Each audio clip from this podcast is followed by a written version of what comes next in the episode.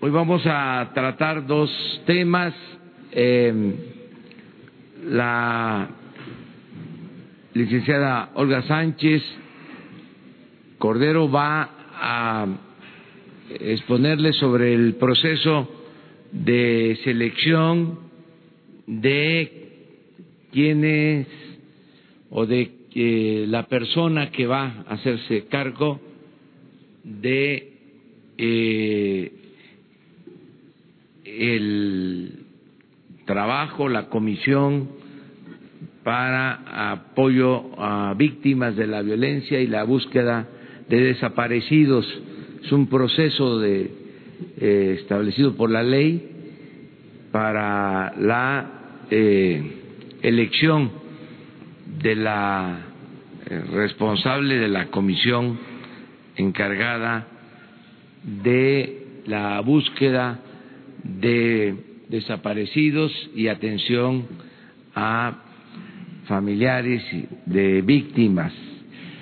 Eh, ella les va a explicar, ya se tiene una terna y hoy eh, por la tarde se va a tomar la decisión, pero se quiere dar a, se quieren dar a conocer los nombres eh, para que también en este tiempo, hasta la tarde, si hay eh, alguna eh, crítica, cuestionamiento, eh, denuncia, se pueda todavía este, presentar y se considere al momento de tomar la decisión final. Lo segundo que vamos a tratar es lo de la planta eh, termoeléctrica de Morelos, que va a meditar una consulta a los ciudadanos. Se van a dar eh, ahora todos los elementos.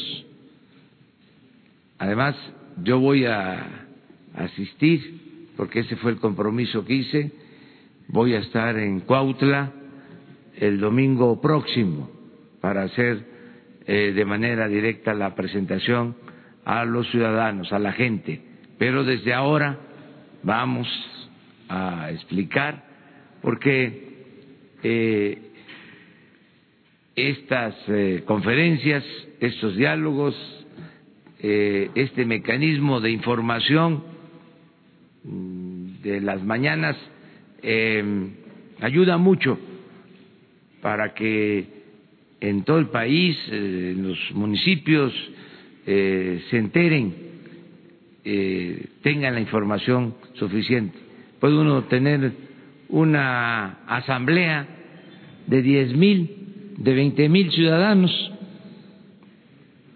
pero nunca va a ser lo mismo que la comunicación que logramos en estas conferencias, nada más en redes sociales, em, nos ven, siguen esta conferencia alrededor de 120 mil personas o 120 mil están este, conectados, puede ser que no solo estén viendo eh, esta entrevista, esta conferencia una persona, puede ser dos, pero son alrededor de 120 mil. estamos hablando de un zócalo. Bien. Eh, entonces vamos a aprovechar para que siempre aquí se informe y yo no voy a dejar de estar en las asambleas, porque es distinto. Eh, puede ser que tenga eh, menos em, em, repercusión eh, en cuanto a la comunicación, en cuanto al mensaje, pero eh, nunca un medio de información va a sustituir el sentimiento de eh, la gente que se expresa en una asamblea, en eh, un meeting, en un encuentro. Eso es algo que nunca va a poder este, eh, suplirse, ni las benditas redes sociales este, van a poder este, eh, tener el efecto que se tiene cuando hay una comunicación directa, porque eso es una sensibilidad humana, ahí se vibra, ahí están todos los sentimientos, en los encuentros, ahí se este, escucha eh, no solo lo que expresa el cerebro, sino ahí se manifiesta el corazón, los sentimientos. Ahí es razón y pasión, las dos cosas. Bueno, dicho todo lo anterior, vamos a escuchar a la licenciada eh, Olga Sánchez para que nos explique eh, cómo fue el proceso y quiénes forman parte de la terna. Muchas gracias, presidente. Muy buenos días a todas y a todos. Efectivamente, se va a exponer eh, fundada y motivadamente el resultado de la consulta pública para el nombramiento de la persona titular de la Comisión Nacional de Búsqueda de Personas. El señor presidente nos instruyó, instruyó a la Secretaría de Gobernación para coordinar este proceso de selección de esta persona titular de la comisión, de acuerdo con el artículo 51 y 52 de la Ley General en materia de desaparición forzada de personas y desaparición cometida por particulares y del Sistema, por supuesto, Nacional de Búsqueda de Personas. Eh, el 18 de enero de este año, de 2019, se publicaron las bases para la realización de la consulta pública para el nombramiento de la persona titular de esta Comisión Nacional de Búsqueda de Personas. Y en esta página de la Secretaría de Gobernación, no sé si esté eh, la https consulta eh, CNB, Comisión Nacional de Búsqueda, punto ahí se publicaron las bases de esta convocatoria. La consulta pública se llevó a cabo eh, eh, con fundamento en estos dos artículos y quisiera yo comentarles que eh, los, fueron once las personas propuestas, tanto por organizaciones de la sociedad civil como por los colectivos y familiares de las personas desaparecidas. Los candidatos propuestos contaron con 24 horas para presentar su documentación y todas las eh, personas propuestas cubrieron los requisitos previstos en las bases y en este artículo 51 de la ley. En la participación activa, quiero hacer muy, mucho énfasis en esto, la participación activa tanto de los familiares de las víctimas, de los colectivos y de las personas eh, expertas fue preponderante en el diseño de la base para la consulta, quienes además emitieron opinión sobre los perfiles y el proceso en su conjunto a través de este correo electrónico. Quiero decir que yo personalmente también estuve en una de las reuniones con eh, los colectivos y los familiares de las víctimas desaparecidas. Fueron once los que los aspirantes que cumplieron con todos los requisitos en tiempo y en forma. Todos los eh, aspirantes fueron entrevistados por el eh, subsecretario de Derechos Humanos con preguntas relacionadas con su trayectoria académica, su trayectoria laboral y las propuestas planteadas en su plan de trabajo, la coordinación y la vinculación, tanto con los organismos de la sociedad civil como con los colectivos y familiares de las víctimas y las acciones eh, focalizadas en esta búsqueda y localización de personas. Así entonces, estas entrevistas fueron en tiempo real y pudieron ser visualizadas a través de nuestra página de, Facebook y de Internet. Se tomó en consideración para la, la valoración de la elección de la terna no solamente su experiencia en gabinete y en campo, sino el conocimiento en materia de derechos humanos, en búsqueda de personas, en ciencia forense, en investigación criminal. Su plan de trabajo, como fue el diagnóstico, la administración y gestión, el presupuesto, el financiamiento y las comisiones locales de búsqueda. La coordinación y vinculación con víctimas, familiares colectivos, organizaciones y, desde luego, la coordinación con dependencias e instituciones, tanto con el Gobierno federal, local y municipal, las unidades de búsqueda, las fiscalías y la proyección de colaboración internacional y viabilidad del proceso. También se tomó en cuenta, y esto quiero subrayarlo, su licenciatura, diplomado, especialidad, maestrías y doctorados de estas personas. Fueron evaluados y elegidos los mejores perfiles a la ponderación integral, destacando la relevancia que, tenían estas personas de las actividades profesionales y su trayectoria académica relacionada con este problema y esta, eh, eh, esta fundamentación de ley en la materia. Quiero decirles que las mejores calificaciones, las mejores calificaciones fueron los siguientes eh, personas que fueron propuestas.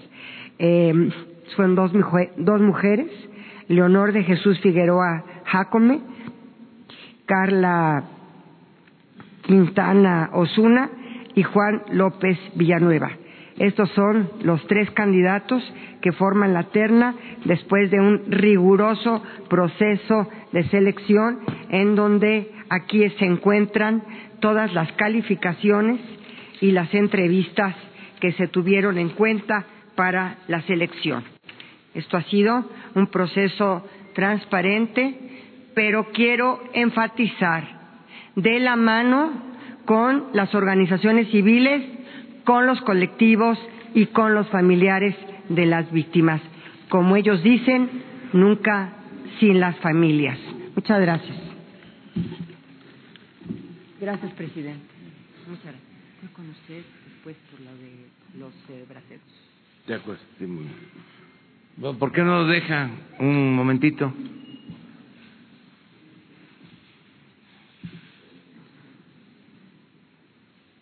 Vamos a esperar, hoy vence el plazo, vamos a esperar hasta las seis de la tarde, por si existe eh, alguna inconformidad.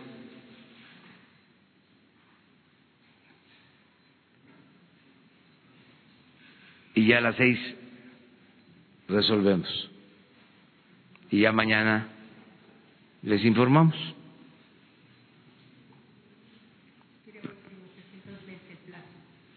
Sí, pero ese es el procedimiento legal. Sí, hoy cumplimos el procedimiento legal, ya mañana les informamos quién resultó. Los, son las mejores calificaciones de todas maneras, ya se podía haber hecho hoy, pero dijimos, este, vamos a que se dé a conocer la terna. Muy bien. Eh, lo otro que vamos a tratar hoy es muy interesante. Me gustaría que eh, pusieran, eh, antes de que Eric eh, Flores informe, me gustaría nada más que pusieran eh, la lámina sobre el, el gasoducto, o sea, los lugares, los municipios por donde atraviesa el gasoducto. Miren, se empezó una obra para la construcción de una termoeléctrica en eh, Morelos.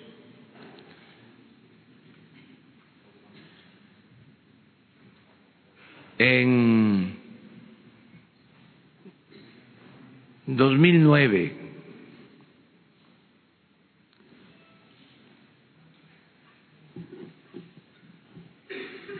y ese gasoducto se construyó eh, pasando por municipios de Tlaxcala, Puebla y Morelos, donde está la planta.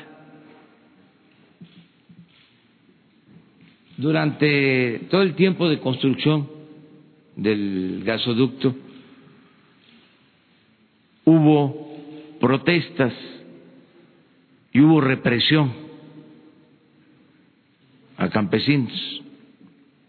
Incluso fueron algunos a la cárcel.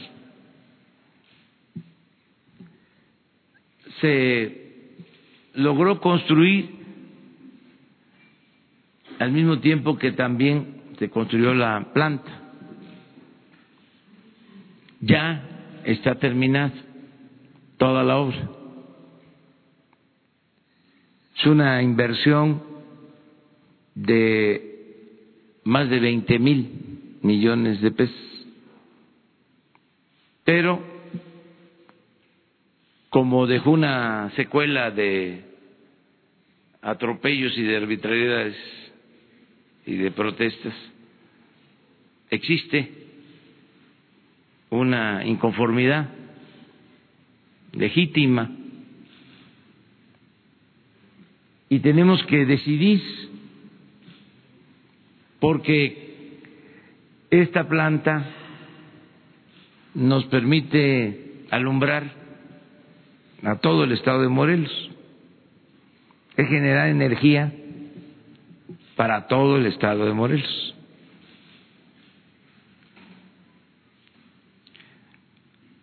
Afortunadamente, la planta es de la Comisión Federal de Electricidad, es de la Nación y digo afortunadamente porque el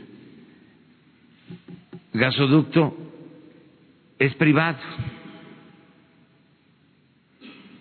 Son de los contratos que se hicieron con estas características en el propósito de privatizar los ductos Pero la planta es de la Comisión Federal de Electricidad. Tenemos nosotros la necesidad de fortalecer a esta empresa productiva de la nación que fue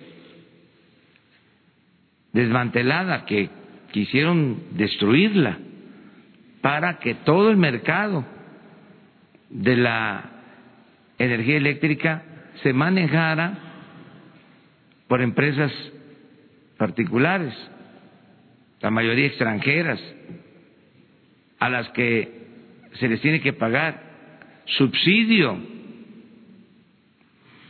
Fue un gran abuso lo que se cometió. El licenciado Bartlett el lunes les va a exponer a ustedes cómo se llevó a cabo esta política de saqueo, de pillaje, de destrucción.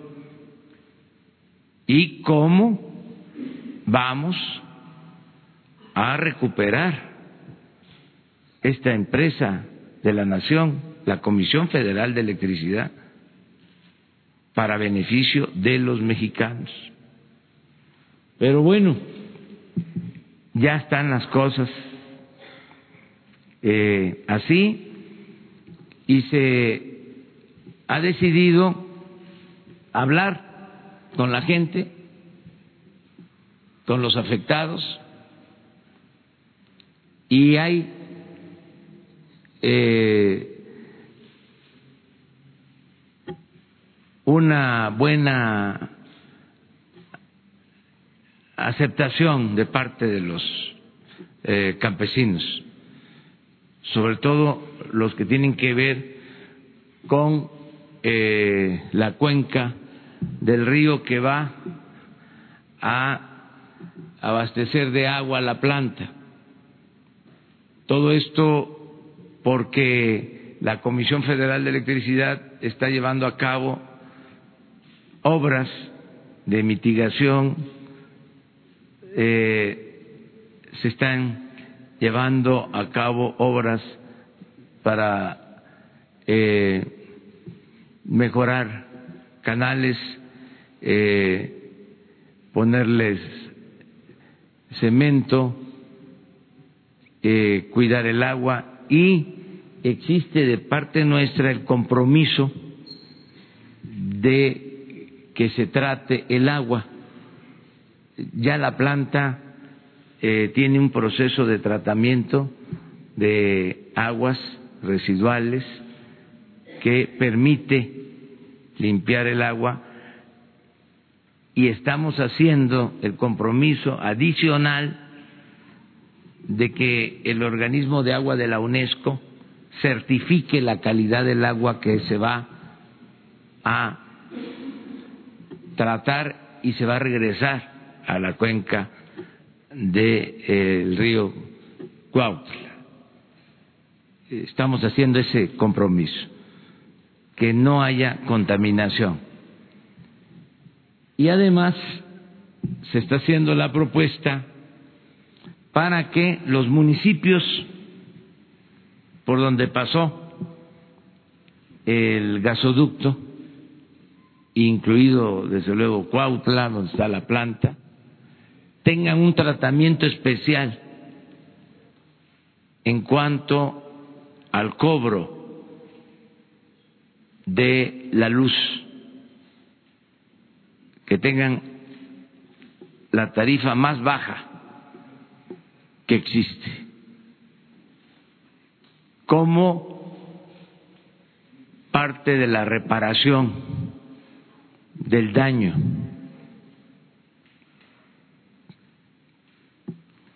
Con la idea de que nos permitan que podamos operar la planta porque nos hace falta.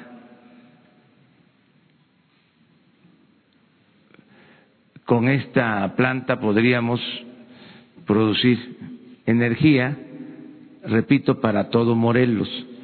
Si esta planta no opera, tendríamos que comprar la energía a las empresas particulares, extranjeras. Esto lo digo así, con toda claridad, para que los que enarbolan las banderas de eh, el oponerse a la planta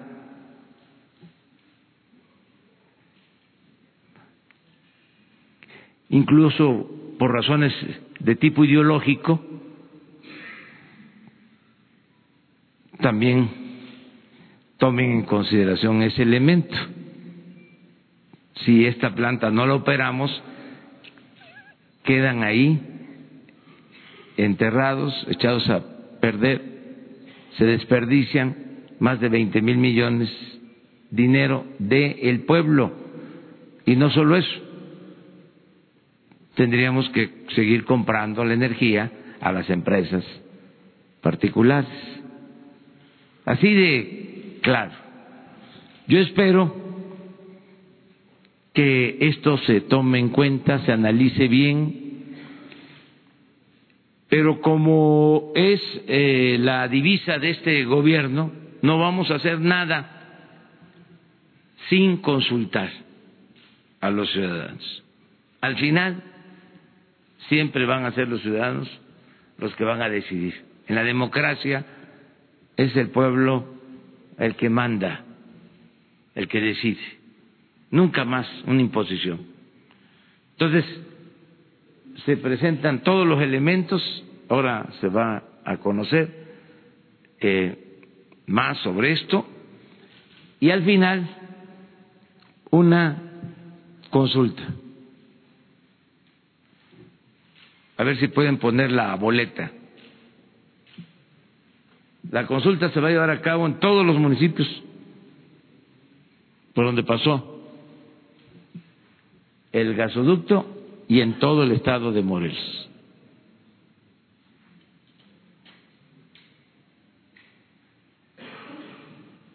Y la gente va a decidir. Todos somos responsables. Este es un gobierno del pueblo, para el pueblo y con el pueblo. Y todos debemos de decidir. Y nada por la fuerza, todo por la razón y el derecho.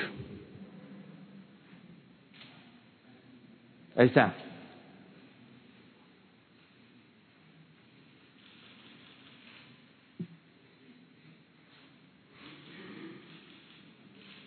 Ahora sí, la explicación.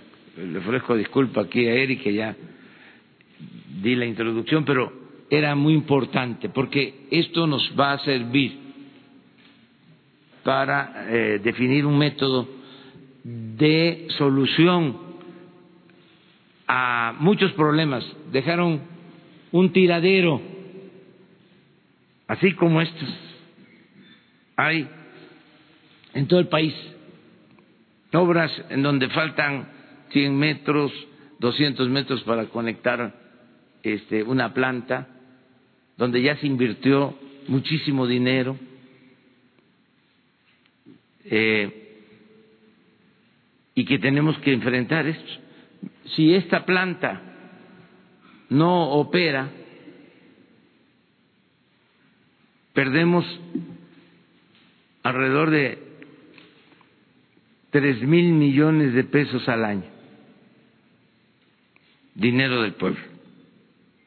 Entonces vale más enfrentar los problemas, ni modo decir, ahí quedó, no lo hicimos nosotros, no es nuestra responsabilidad, lo hicieron mal los gobiernos anteriores.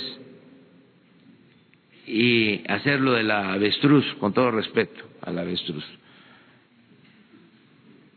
meter la cabeza, ¿no? Eh, debajo de la, de la tierra. Entonces, tenemos que enfrentar los problemas. Ahora le pido a Eric que informe sobre esto. Presidente. Muy buenos días. Fuimos instruidos por el presidente de la República, eh, funcionarios de distintas dependencias y entidades, en poder conformar un grupo de trabajo para presentar un reporte integral de toda eh, esta problemática, siempre partiendo de la neutralidad, fue una instrucción señor presidente, y también partiendo de la máxima transparencia para poder hacer este informe. Eh, dentro de esto, desde luego, siempre la instrucción de buscar solucionar problemas y no solamente administrar problemas como desafortunadamente se había venido haciendo. Eh, queremos decir los antecedentes cronológicos reales que tuvo todo este gran proyecto. Eh, en el 2009, eh, si me pasan la primera, por favor, el entonces gobernador de Morelos, Marco Adame Castillo, oficializó a la Comisión Reguladora de Energía, a la CRE, su interés para desarrollar infraestructura de suministro de gas natural en Morelos, Puebla y el Estado de México para alimentar zonas industriales de la región. Así empezó este proyecto. Consecuentemente, la CRE emitió una resolución en la que determinó al Estado de Morelos como zona para fines de distribución de gas natural, considerando que el desarrollo de centrales eléctricas en Morelos generaría externalidades positivas al permitir el desarrollo de una zona geográfica con fines de distribución de gas natural. Ya en el 2010, la Secretaría de Energía instruyó a la Comisión Federal de Electricidad construir una central en Morelos. En ese mismo año, para acatar estas instrucciones, se reubicó un proyecto de central y un gasoducto en Morelos, originalmente contemplados para el Valle de México. En julio de 2010, la Secretaría de Energía instruyó a la Comisión iniciar la licitación del proyecto integral Morelos, como se denominó, por sus siglas PIM. En noviembre de 2010, el Sistema Operador de Agua Potable y Saneamiento de Cuautla emitió un resolutivo donde indica la disponibilidad y factibilidad de uso de hasta 280 litros de agua negras por segundos para la generación eléctrica. Es en el 2011 cuando empieza ya la construcción y la comisión y el contratista firman el contrato de la Central Centro bajo el esquema de obra pública financiada. Eh, ese fue el esquema eh, que, con el cual se financió esta obra. Eh, hemos puesto una nota muy importante. en esos momentos no se requirió la ejecución de una consulta indígena debido a que además de que en la zona directamente involucrada no existen comunidades totalmente indígenas, la realización de dichas consultas fue requerida para proyectos posteriores a la publicación de la Ley de la Industria Eléctrica en agosto del 2014. Hemos encontrado que una de las demandas más sentidas fue esta falta de consulta y por eso es que queremos anotar que en esos momentos todavía no estaba vigente esa legislación y evidentemente pues eh, nosotros hoy sí estamos en un proceso de absoluta consulta por instrucción del señor presidente. Eh, ¿Cuál es la justificación? El presidente lo acaba de comentar. Morelos importa el 100% de la energía eléctrica que consume. Es el único estado de la República donde no se consume, donde no se produce nada de energía eléctrica. En la siguiente hay un balance eh, presentado por la Comisión Federal de Electricidad de cómo está el balance eléctrico en México y como se puede dar cuenta, el estado de Morelos es el único en rojo, es el único que no produce eh, ningún kilowatt de energía para nuestro país. La siguiente, por favor. ¿Cuál fue esta justificación del proyecto? Eh, la Comisión Federal desarrolló con una inversión cercana a los 22 mil millones de pesos y con sus 647 megawatts de capacidad, el PIM será capaz de cubrir el 80% de energía que consumirá el Estado de Morelos en el 2022 y en la actualidad cubrirá el 100% de la demanda. La siguiente, por favor. Aquí están las cuatro obras que se construyeron en este proyecto. No solamente es la termoeléctrica, sino se construyeron cuatro grandes obras. Eh, la primera y la más costosa, desde luego que es la central de ciclo combinado, que se encuentra ubicada en Yecapistla, Morelos. El segundo fue un acueducto de la central construido en diversos municipios de la región de Cuautla en el estado de Morelos. El tercero es el gasoducto al que se refería el señor presidente, el cual suministra gas natural desde el estado de Tlaxcala hasta el centro en Yecapistla, Morelos. Y la cuarta gran instalación es una red de transmisión asociada que se suministrará la energía producida al Sistema Interconectado Nacional de la Comisión Federal, también ubicada a un lado de la termoeléctrica. La siguiente es el mapa que mostraba ayer el señor presidente, desde dónde viene el acueducto hasta dónde, perdón, el gasoducto. También está la obra del acueducto, que es un acueducto subterráneo, y todos los municipios que impactan. Para ser exactos, se impactan nueve municipios del estado de Tlaxcala 15 del estado de Puebla y 8 del estado de Morelos. La siguiente, por favor. Este es eh, un esquema de cómo se produce la energía eléctrica. La Comisión Federal de Electricidad nos ha mandado un video para que veamos de manera general cómo es que funciona una central de ciclo combinada. Si nos hacen favor de, ponerlo, por favor. Centrales de ciclo combinado son aquellas donde se genera electricidad mediante la utilización conjunta de dos máquinas generadoras. Una cuya turbina es alimentada con gas y otra alimentada con vapor. La central recibe gas o petróleo diésel. Este último se puede acumular en estanques Luego, el combustible es conducido a la turbina que lo mezcla con aire tomado de la atmósfera para producir su combustión. De esta forma, se aprovecha la expansión de los gases producidos en la combustión para hacer rotar las aspas de la turbina, la que, a su vez, hace girar un generador que produce electricidad. Los gases calientes, remanentes de la combustión en turbina de gas, se llevan a una caldera que recupera su energía calórica para hervir agua y producir vapor a presión. Este vapor se introduce en una segunda turbina donde, al hacer girar sus paletas, produce electricidad en un segundo generador. El vapor usado se transforma en agua en un condensador y se la envía a un tanque para utilizarla de nuevo en la caldera, por lo que el proceso agua-vapor es un circuito cerrado. Para condensar el vapor se utiliza un sistema de enfriamiento que utiliza un circuito de agua independiente del anterior solo para este fin. Toda la energía eléctrica generada en el proceso es llevada a transformadores que elevan el voltaje para ser transmitida a los centros de distribución. La principal ventaja de utilizar el ciclo combinado es su alta eficiencia, ya que al utilizar la energía calórica de los gases de la combustión para producir vapor que alimenta a una segunda turbina, el ciclo combinado permite alcanzar los rendimientos más altos que es posible lograr en centrales termoeléctricas. La planta funciona entonces con dos turbinas, una turbina de gas que se alimenta justamente del gasoducto que previene del estado de Tlaxcala y una turbina de vapor que justamente para eso se necesitan aguas, eh, en este caso van a ser aguas provenientes de la planta de tratamiento residual de Cuautla y en la cual ha habido una inversión muy importante de la Comisión Federal de Electricidad. De ahí la necesidad de este tema del agua. Estos son los datos generales, eh, cuánto costó en específico la termoeléctrica, eh, cómo se financió y, todas las especificaciones técnicas y desde luego que esta presentación está a su disposición. Eh, ¿Cuál es la problemática? La siguiente. La problemática actual es que la principal obra del PIM se encuentra sin poder funcionar debido a la falta de suministro de agua de la planta tratadora de aguas residuales de Cuautla. Esta planta, eh, sus obras iniciaron el 8 de diciembre del, eh, de, del 2011. El 9 de diciembre del 2013 se terminó el contrato original, hubo después una ampliación. Y el 22 de septiembre de 2017 terminó la construcción y desde ese momento la planta está parada, eh, solamente ha estado en funcionamiento en algunos momentos por pruebas que se le han hecho. ¿Cuál es la principal problemática que existe actualmente?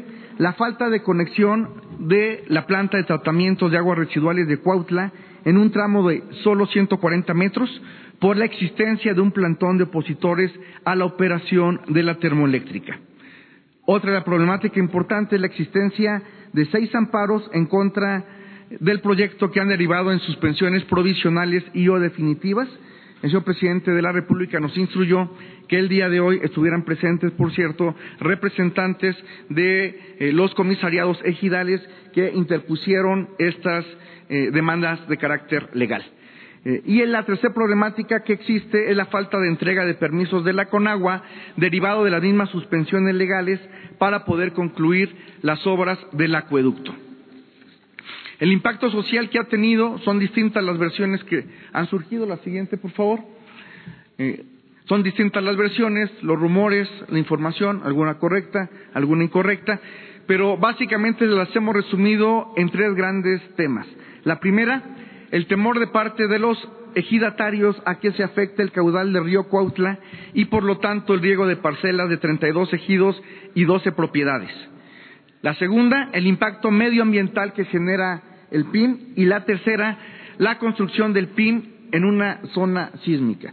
Eh, podemos resumir que, digamos, estos son tres argumentos que hemos escuchado de distintos grupos.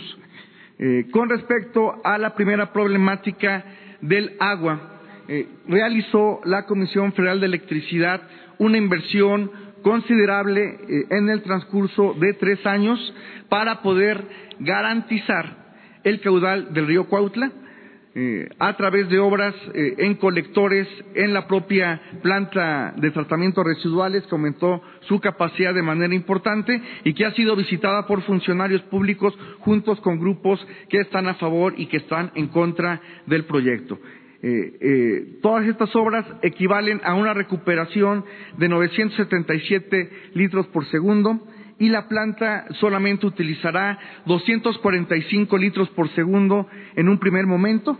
Eh, después irán disminuyendo su eh, capacidades de necesidad del agua hasta llegar a 138 litros por segundo. Pero el inicio de la operación de la planta se necesitaban 245 litros por segundo más y las obras que realizó la Comisión Federal de Electricidad eh, nos dan eh, la posibilidad de creer que técnicamente es factible la operación de eh, esta termoeléctrica. el segundo gran problema, la siguiente, es el impacto ambiental, sobre todo en dos temas. Primero, la calidad del aire y, de acuerdo a las mediciones que se han hecho, no solamente esta planta, sino de este tipo de plantas, eh, la eh, contaminación que se produce es 84% menor a la emisión máxima permitida en zonas rurales de acuerdo a las normas mexicanas. Eh, perfectamente evaluado, pero evidentemente siempre abiertos a que cualquier institución pueda medir la calidad del aire.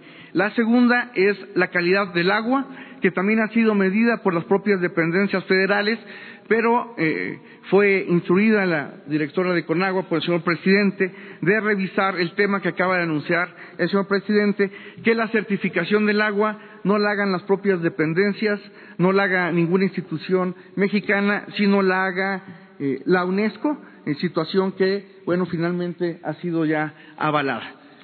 Eh, la tercera gran problemática es el tema sismológico. Eh, evidentemente hay estudios de la propia Comisión Federal de Electricidad que eh, hablan de las seguridades. Ellos no podían construir una planta si no tenían completamente estas seguridades. Algunos grupos opositores han presentado algunos documentos eh, comentando que provienen, por cierto, de la Universidad Nacional Autónoma de México.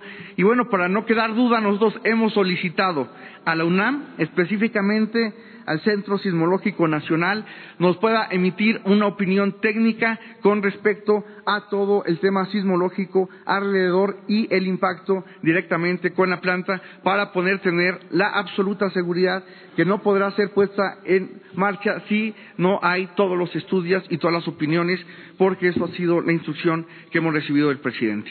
Eh, las siguientes son las propuestas de solución. Eh, de mitigación que se están planeando, las voy a resumir eh, muy rápidamente. La primera ya fue anunciada por el señor presidente, la disminución de las tarifas eléctricas para uso doméstico en todos los municipios de los tres estados donde hay infraestructura de este proyecto. Insisto, son nueve en Tlaxcala, quince en Puebla y ocho en Morelos. La segunda es el revestimiento de canales y se va a utilizar eh, cómo se ha venido utilizando hasta ahora un esquema tripartito para seguir revistiendo canales y recuperar aguas, tanto aguas residuales como aguas provenientes de la lluvia. La tercera, la ampliación de colectores de aguas residuales en la ciudad de Cuautla, para lo cual se continuarán los trabajos con inversión federal, eh, estatal y municipal.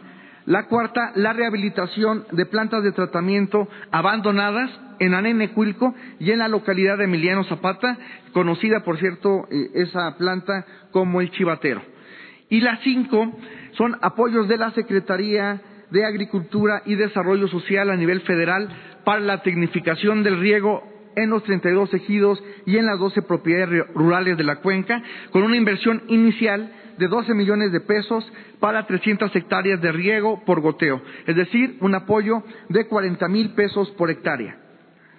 La siguiente, se seguirán promoviendo esquemas de colaboración en los tres niveles de gobierno con los ejidatarios para la recuperación de agua en canales, vasos, ollas y cárcamos. Y, por último, la propuesta de una nueva inversión de la Comisión Federal de Electricidad. La siguiente, por favor que asciende casi a 94 millones de pesos en dos fases. En una primera fase, la construcción de tres colectores y una nueva planta de tratamiento de aguas residuales. Y en una segunda fase, un sistema de rebombeo de agua para los ejidos de Azurco. Azurco es la asociación de ejidatarios que detenta eh, la concesión del agua hasta el 2035, integrada por todos eh, eh, los municipios de la cuenca del río Cuautla, y ahí se va a generar un sistema de rebombeo que va a costar 8.4 millones de pesos. Está planteada la propuesta de una consulta pública para realizarse el 23 y el 24 de febrero de este mismo año resaltando los tres temas de mayor preocupación planteados por los habitantes del Estado agua, medio ambiente y electricidad. El próximo domingo el presidente de la República acudirá a la ciudad de Cuautla a hacer del conocimiento de los habitantes de la zona la propuesta de esta consulta pública. Ya, ya se puso la boleta hace unos minutos de la pregunta que se elaborará y atrás se va a anexar la siguiente información eh, para que todas las personas que acudan a, votar, eh, vuelvo a insistir, la instrucción del presidente es hacerla en Tlaxcala, en los municipios afectados, en Puebla, que son nueve, en Puebla, que son quince, y en todo el estado de Morelos. En el estado de Morelos, no solamente en los ocho municipios de la cuenca del río Cuautla, sino en todo el Estado por el tema de la electricidad.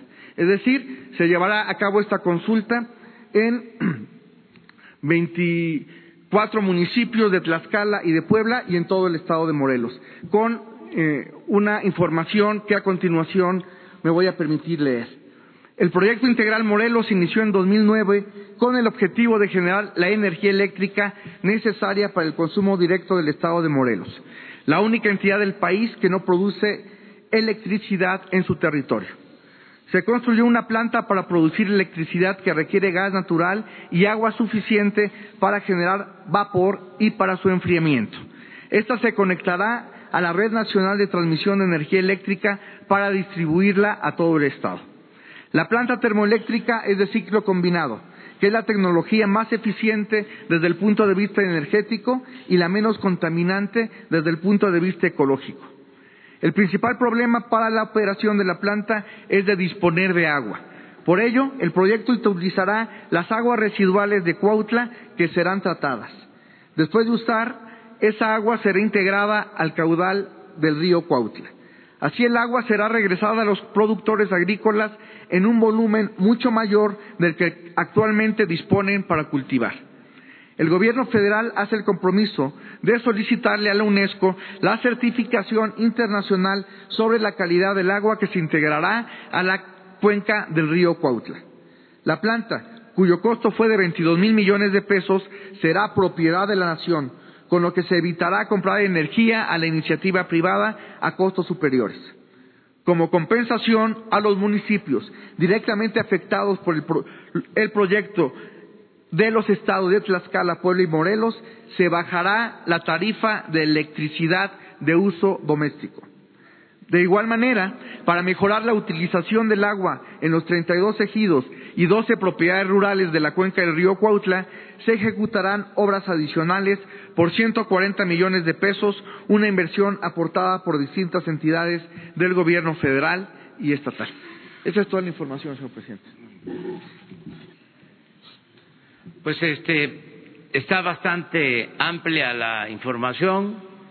Eh, el domingo vamos a hacer la presentación en la plaza, en Cuautla, y eh, se va a seguir informando en todos los municipios para llevar a cabo la consulta.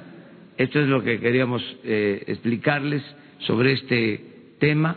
Si les parece, eh, tratamos el tema y luego nos vamos a lo general o ya quieren que se abra? Tema primero, de acuerdo.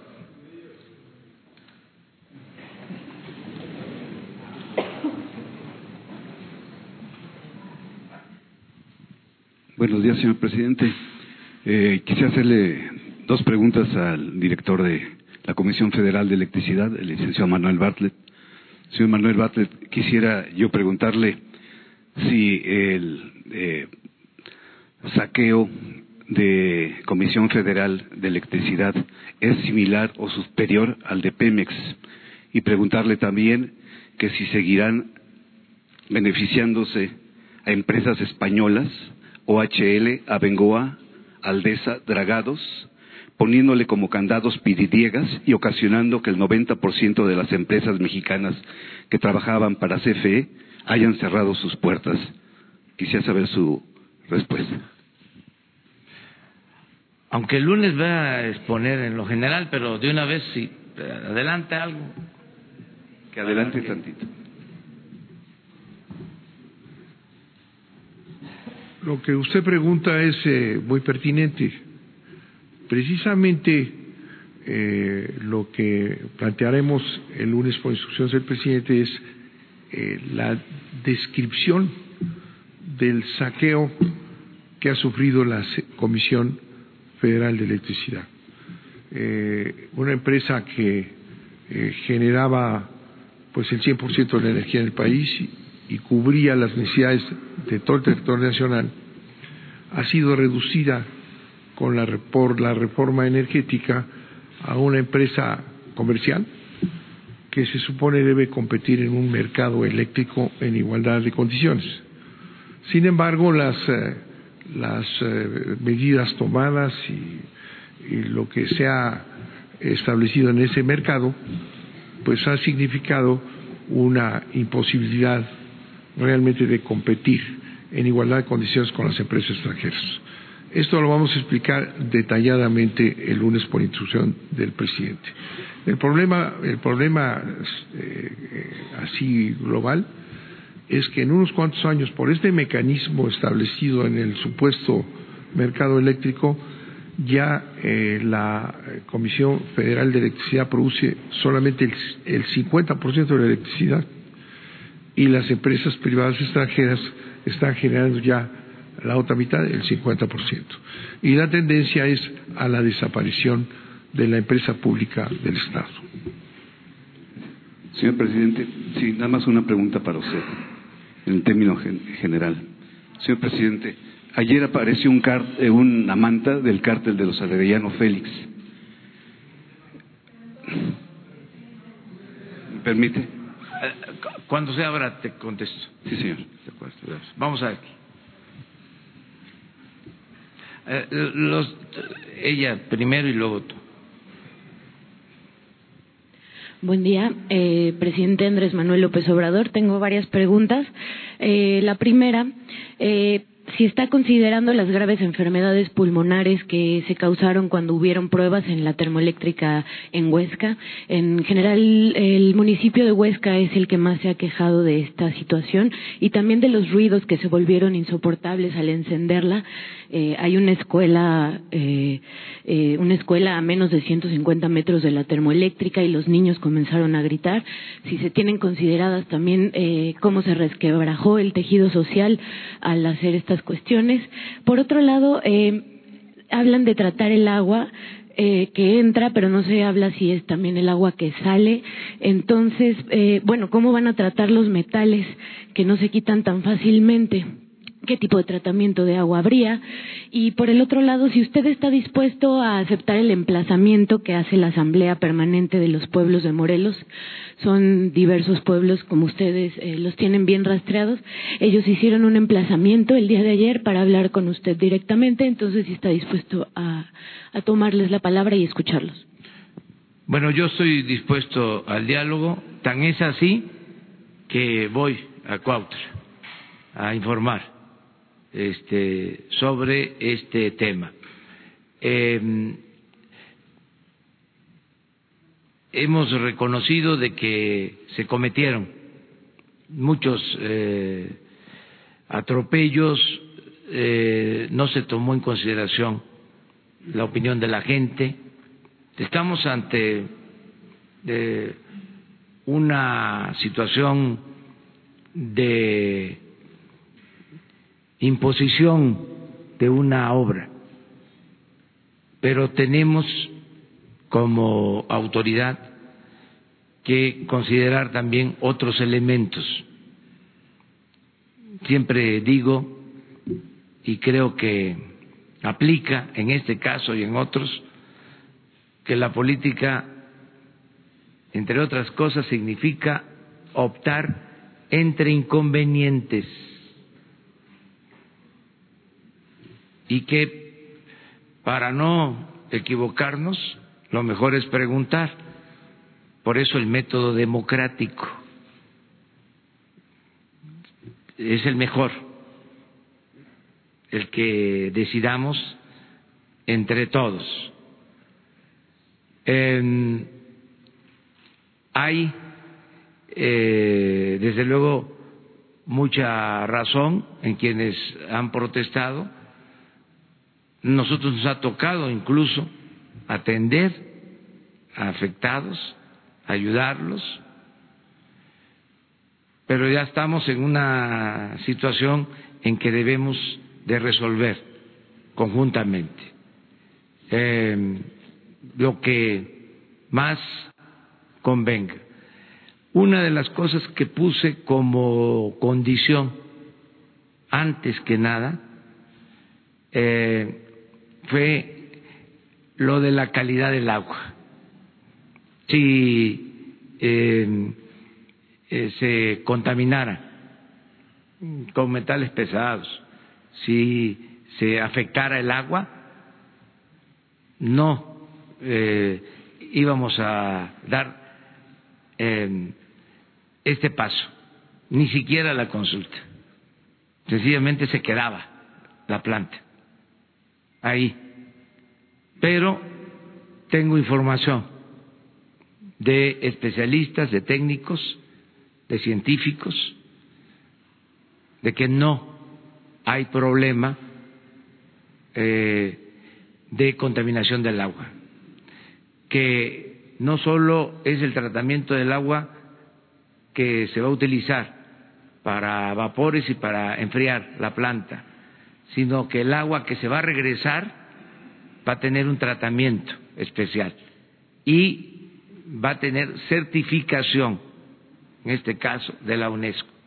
Esto se lo pedí de manera especial a quien considero eh, es la mejor especialista de agua en este país, que estaba precisamente en un programa eh, de UNESCO trabajando sobre calidad del agua, que es Blanca Jiménez, eh, que me gustaría que les explicara sobre este tema, eh, y que de esta manera, con información, vayamos quitando dudas y eh, a veces eh, planteamientos que no tienen eh, fundamento, que obedecen más a la carga ideológica y también a intereses creados. Voy a decir algo, como lo acostumbro. Hay movimientos ambientalistas que son apoyados por empresas extranjeras que no quieren competencia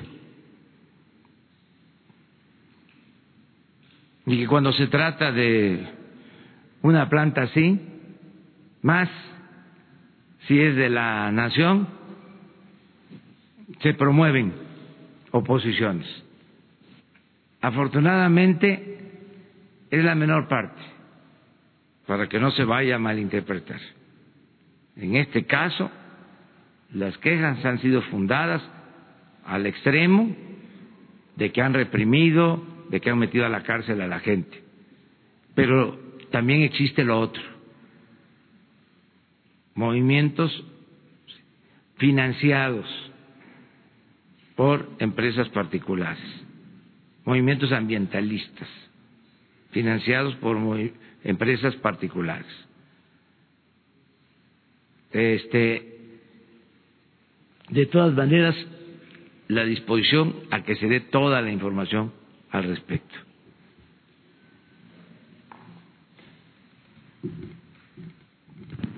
Buenos días a todos. Eh, efectivamente, como bien lo eh, eh, preguntó la reportera, hay dos tipos de tratamiento. En primer lugar, hay que tener presente que la cuenca es deficitaria. Yo sé que para la gente no es muy obvio porque tiene la idea de que el agua es muy abundante en la zona, pero el agua tiene que alcanzar para la parte alta y la parte baja de la cuenca.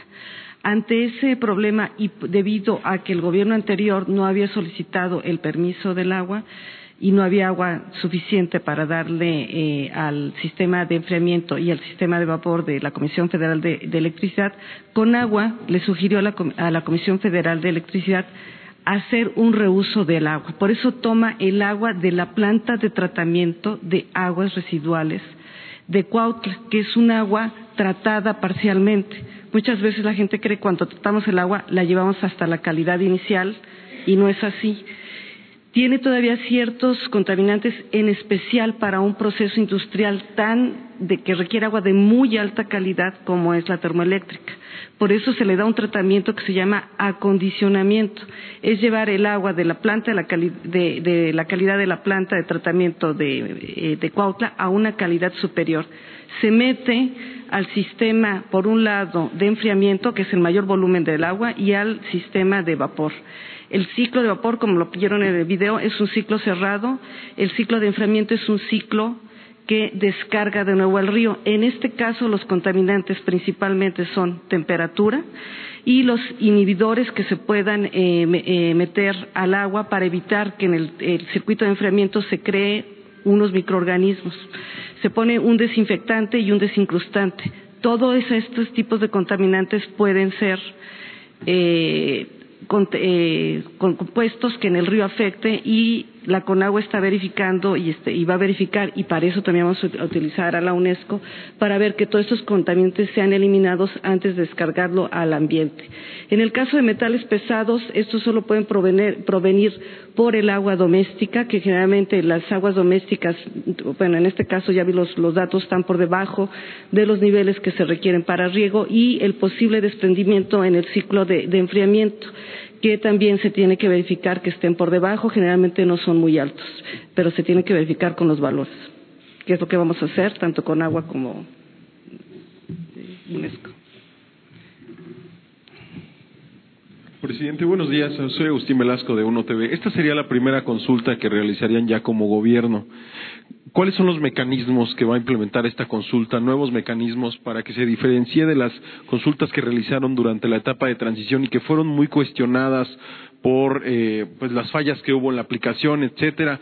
Si eh, quienes la van a organizar ahora también van a ser los de la Fundación Rosenblut eh, y por otro lado eh, si van a invitar al Instituto Nacional Electoral, eh, qué organismos van a participar para darle la mayor veracidad a esta a esta consulta y finalmente acerca de estos estudios y del acompañamiento que va a dar, como dice usted, la UNESCO, se comprometerían a que estos estudios se hicieran públicos y en qué plataforma para que eh, los pueda conocer la población. Gracias. Sí, todo público. No se va a ocultar nada. Por eso estamos aquí. Este, transparencia total, al 100%, en todo. Eh, y también eh, el proceso de consulta estamos viendo quién lo realiza de acuerdo a la ley. Hay la posibilidad de que lo haga eh, la subsecretaría de gobernación que tiene una facultad legal para este propósito. Sin embargo, lo más importante es que eh, empeñamos nuestra palabra, nuestro honor, de que se va a actuar como siempre, con eh, legalidad y con apego a la verdad. Cuando se habla de las otras consultas que fueron cuestionadas, pues es que nuestros adversarios no están acostumbrados a estos procedimientos. Ellos imponían. Y, claro, eh, había pues eh, como la costumbre de hacerlo así, nosotros no somos iguales, nosotros no vamos a estar diciendo una cosa y haciendo otra. Vamos a cuidar de que se respete la voluntad de los ciudadanos, que la consulta sea totalmente libre, limpia y va a ser eh, una consulta eh, decisiva. Eh, vamos a respetar lo que la gente decida sobre este asunto. Yo lo que quiero es que todos seamos responsables o corresponsables. La democracia no se agota solo en las elecciones. No es que ya se votó y ya que el gobierno resuelva. Y si, y si hay oposición, uso de la fuerza, que es lo que quisieran eh, algunos de nuestros opositores, sobre todo los conservadores de izquierda, este, que quisieran que este, nos pudieran señalar de represores. Se van a quedar con las ganas. O sea, no vamos nosotros a reprimir al pueblo. Presidente, pero faltan dos semanas para la consulta y, todavía están viendo si la organiza la subsecretaría de Gobernación. Sí, pero mañana lo resolvemos. Mañana les informamos ya. ¿En un día lo van a resolver? Sí, hoy es que ya hay un fundamento legal. Lo que pasa que no nos dio tiempo en la mañana de este, decidirlo, pero mañana ya les informamos y le informamos a la gente.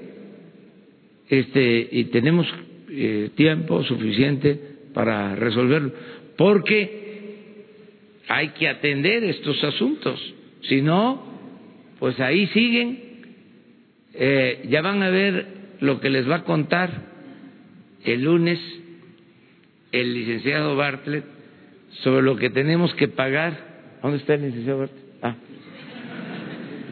Lo que tenemos que pagar eh, de multas por obras paradas. Y le señalé hoy, para que no le echen la culpa a él, le pedí que diera a conocer los nombres de las empresas y de los beneficiarios. O sea, no es, va a ser culpa de él. O sea, vamos a que la vida pública sea cada vez más pública, porque eh, estaban metidos en los negocios, eh, medraban y ni siquiera perdían su respetabilidad. Entonces eso se acabó. O sea, ya basta de estarle llamando ratero solo al que se roba una bolsa en el mercado, que se roba una gallina, un pavo, que se roba una bicicleta, un cilindro de gas, el que se roba la ropa tendida en el patio. Y a los grandes ladrones este no se les tocaba ahora sí que lo voy a repetir aunque no les gustó ni con el pétalo de una rosa. Entonces cuando hablamos de cero corrupción cero impunidad es parejo. Porque había hasta la costumbre. A ver quién no paga impuesto el viene viene decían el que se busca la vida en la calle porque no tiene otra opción, ese es el que no paga impuesto, ese es el evasor. Eh, los informales. Y ahí este, tenían a todos entretenidos, ¿no? Echándole la culpa al viene, viene. Y los de arriba, intocables los machuchones. Entonces ya no, es parejo, o sea, es el viene viene eh, y el potentado. Ya se terminó. Y la otra cosa, la recomendación que me hizo el migrante en San Quintín, Baja California, que lo estoy aplicando. Me dijo, licenciado, así como el presidente Juárez se paró al Estado de la Iglesia, porque a Dios lo que es de Dios y al César lo que es del César, así lo que se necesita ahora es separar al poder económico del poder político. y que el gobierno represente a todos, a ricos y a pobres, que el gobierno no esté nada más al servicio de una minoría rapaz. Ese es el cambio, ¿eh? esa es la transformación. Entonces, eso quiero que no se pierda de vista, que este, ya se termina la corrupción, se termina la impunidad, pero parejo. Por eso iniciamos en el gobierno para que tengamos autoridad moral y podamos limpiar de corrupción el gobierno. Buenos días, presidente. Uh, Eric Martin de Bloomberg News. Uh, ¿Le parece que preguntamos de algunos asuntos uh, aparte que Morelos, ahora que, que hablamos de, ya hablemos de ese tema? Abrimos ya. Ah, ok, perfecto. Sí, quería, sí. Abrimos pues, con, con, usted. Ah, ok. Y, y ustedes tres. Ustedes tres, ya. Muchas gracias. y luego tú. Adelante. Perdón, presidente. Eric Martin de Bloomberg News. Uh, primero, uh, quiero aprovechar para preguntarle, uh, ya que llegamos al final de esta semana, si tiene algún detalle más sobre el apoyo del gobierno para Temex. Y de, por otro lado, el canciller Marcelo Ebrard esta semana visitó Uruguay para participar en una cumbre sobre Venezuela. Y Uruguay al final del día hizo una llamada para elecciones uh, en Venezuela. ¿Preocupa usted que México está ahora más aislado o más uh, solo en uh, no hacer la llamada para elecciones de Venezuela? Porque hay algunos analistas quienes dicen que la interpretación que tiene el gobierno en su conjunto de la Constitución está privilegiando o destacando más la parte de la Constitución que habla de Ah, de la no intervención y no prestando ah, atención o no ah, enfocando en la parte que obliga a una responsabilidad en la parte de derechos humanos. Hemos visto que el gobierno de Nicolás Maduro ha parado algunas camionetas en días recientes en las carreteras que están trayendo ayuda humanitaria al pueblo venezolano que está en condiciones de, hambre y falta de, comida.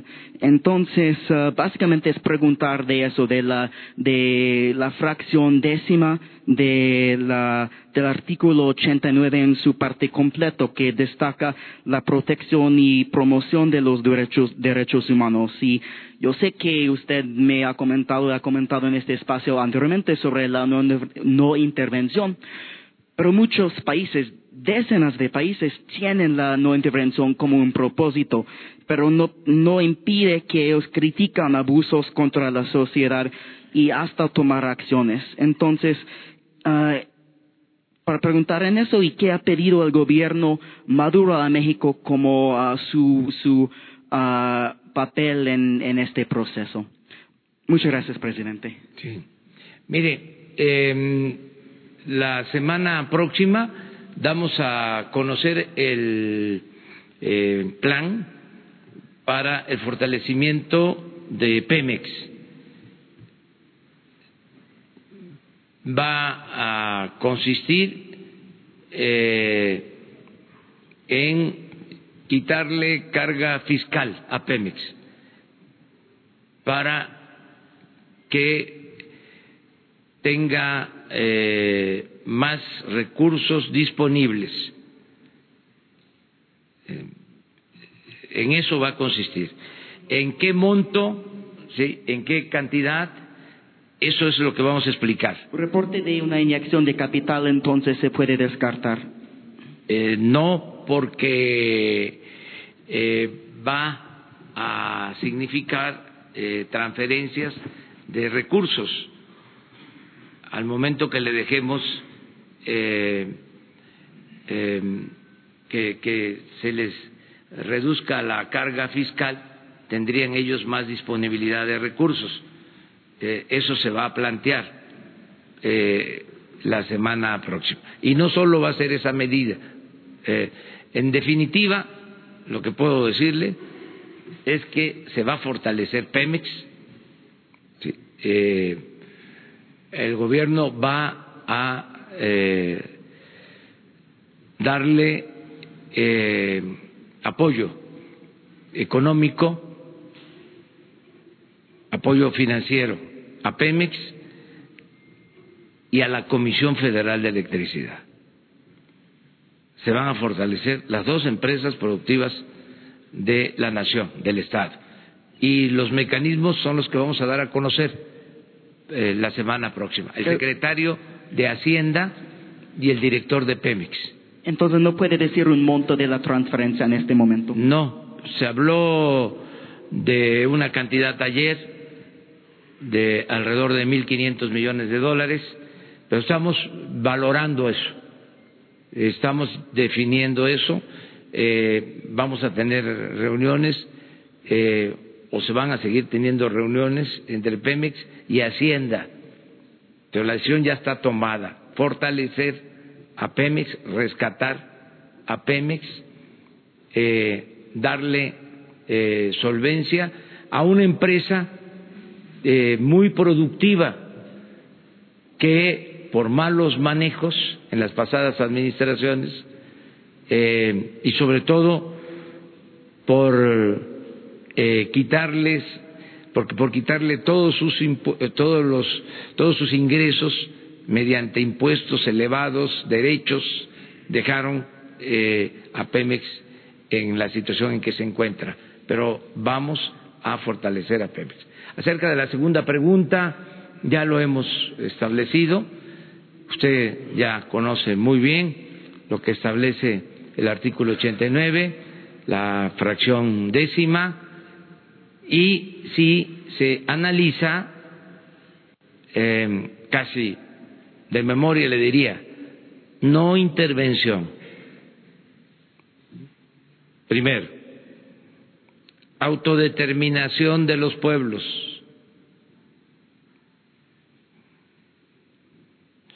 sí se entienden lo que significan las dos cosas, los dos conceptos.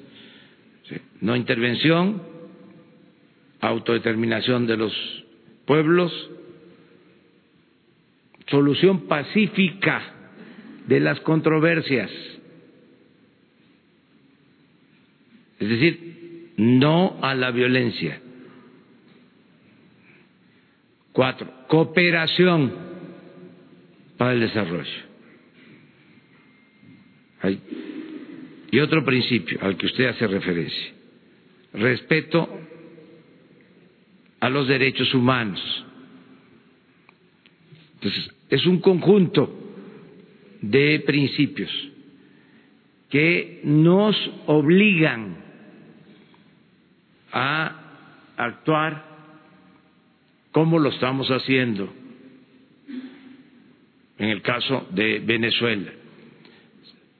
Eh, y lo haríamos en cualquier otro caso. Hay eh, una polarización sobre este tema, hay muchos argumentos. Eh, nosotros lo que queremos es el diálogo, el planteamiento en Uruguay el mecanismo de Montevideo lo que define es la disposición de Uruguay y de México a que se lleve a cabo un diálogo entre las partes. Nosotros estamos apostando al diálogo. Eh, Incluso tanto Uruguay eh, como México estamos proponiendo a diplomáticos destacados con experiencia. En el caso nuestro se propuso a Bernardo Sepúlveda, un canciller de prestigio, uno de los mejores diplomáticos de nuestro país, para eh, el diálogo. Desde luego, esto significa que se acepte por las partes. No es un planteamiento oficioso. Tienen que aceptarlo las dos partes para que se dé ese diálogo.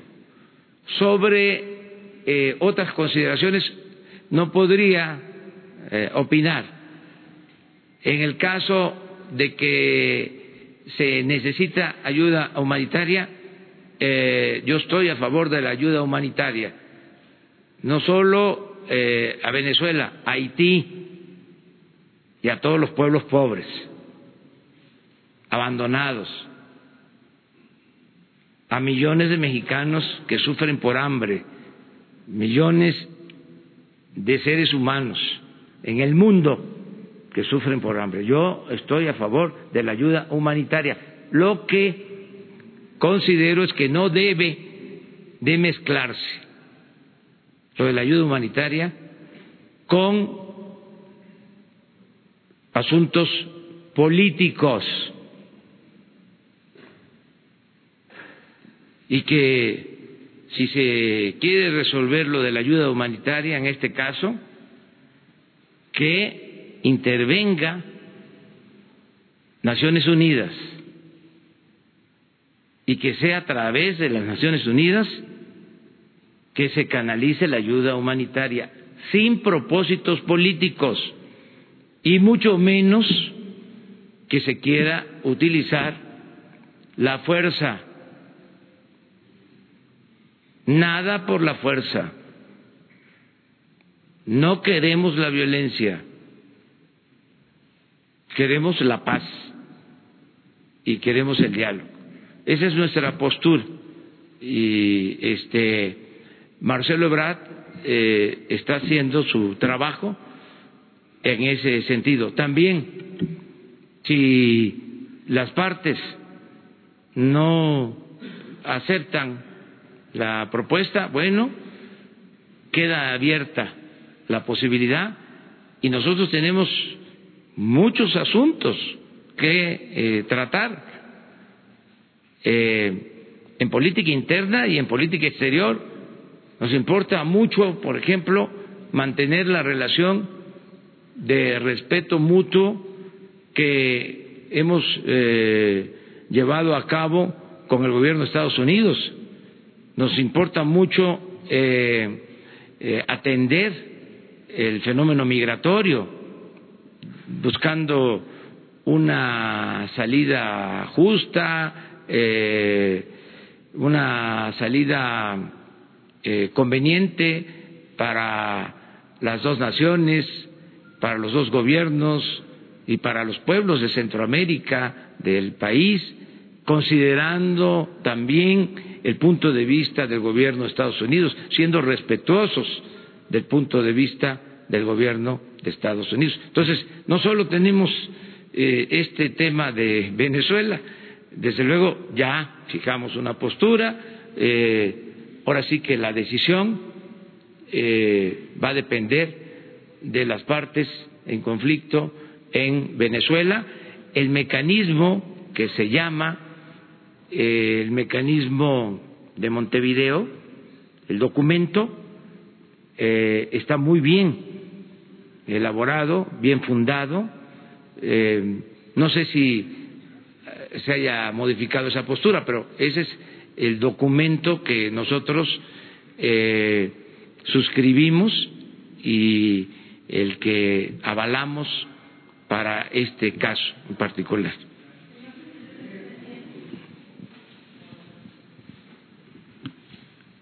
Muchas gracias. Buenos días. Presidente, quisiera preguntarle sobre este tema. Está por autorizarse en el IFETEL una fusión entre Fox y Disney, quienes ahora van a controlar una parte importante de los deportes en México, incluyendo el fútbol, lo cual puede resultar en que ahora la afición pague más por disfrutar los deportes. ¿Qué opinión tiene usted al respecto? Sí, ya estoy informado de eso ya tengo información.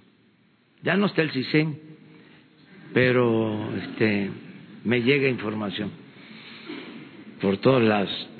Eh, sobre eso, eh, pienso que de, se debe de ver con cuidado esta fusión. La información que tengo es que no se permitió en Europa, inclusive no se permitió en Estados Unidos, y que aquí se quiere este, autorizar. Yo soy respetuoso de el organismo que regula y define sobre estos temas. Pero también tengo información de que hay conflictos de intereses. Legalmente a lo mejor no me corresponde, pero ya aquí hemos dicho de que si alguien se entera, cualquier ciudadano, no solo el presidente, de algo que no es correcto, cuando menos lo podemos expresar, ¿no? Se puede decir. Entonces, que hay conflicto de intereses porque un funcionario que estaba en esta institución que se llama el IFE, sí, el que regula el Instituto Federal de Comunicación, es que estaba ahí, ahora eh, está contratado por una de estas empresas para hacer el trámite ya les paso la información. Además, este, también ustedes aplíquense. Bueno, pero este y lo que más me preocupa es que se cobre por ver el fútbol. O sea, ya ven que no es mi deporte favorito, pero sí mucha gente ve el fútbol. Entonces, no vaya a suceder de que se dé una autorización que afecte a los consumidores, que afecte a los aficionados del fútbol.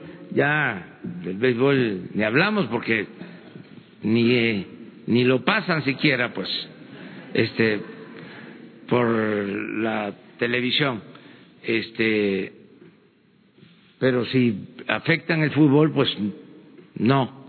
Entonces, que se revise el asunto, que se discuta, que se debata.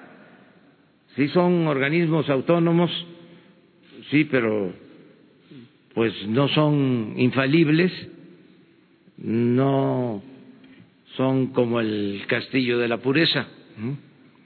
Entonces, que se vea este, qué están haciendo y todos tenemos derecho a conocerlo.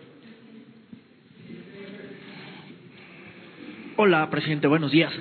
Oiga, hoy se cumplen 25 días de este bloqueo que mantiene la CENTE en Michoacán. La verdad es que un día bloquean una vía férrea, al siguiente lo desbloquean, pero vuelven a bloquear de nuevo una vía férrea. Eh, ¿Cómo está leyendo el gobierno federal? Pareciera que la gente siempre eh, se convierte en un problema para, para los gobiernos, sí, estatales, pero también para el gobierno eh, federal. ¿Cómo lo están leyendo? Ayer algunos empresarios que tienen sus mercancías varadas dicen, sí, no estamos a favor de la represión, pero sí a favor de que hubiera un despliegue policíaco o que aumentaran las mesas de diálogo para ya eh, que los profesores se pudieran retirar de, las vías férreas de Michoacán. ¿Cómo están eh, leyendo ese asunto? ¿Cómo lo está viendo? ¿Se está complicando? Son 25 días. Y también una pregunta más. Ayer en este tema de las estancias infantiles eh, decía que había irregularidades, inclusive la Auditoría Superior de la Federación había identificado algunas. Eh, ¿Por esto va a haber alguna denuncia? ¿Vamos a ver al gobierno federal denunciando estas irregularidades? ¿Hay algún funcionario o algo o más allá de, esta denuncia que ayer hacía mediática y se va a quedar en eso? Bueno, acerca de lo de el movimiento de un grupo de maestros, yo no diría la gente, porque ellos hicieron una asamblea, la CENTE, y tomaron la decisión, ese es el informe que tengo, de que iban a levantar este bloqueo porque ya se les eh, atendió en sus demandas. Sin embargo, hay un grupo que mantuvo este el bloqueo. A mí me eh, gustaría que la gente de Michoacán aclarara sobre este asunto. O sea, eh, si es la organización, este, o no, o sea, que ellos informen, porque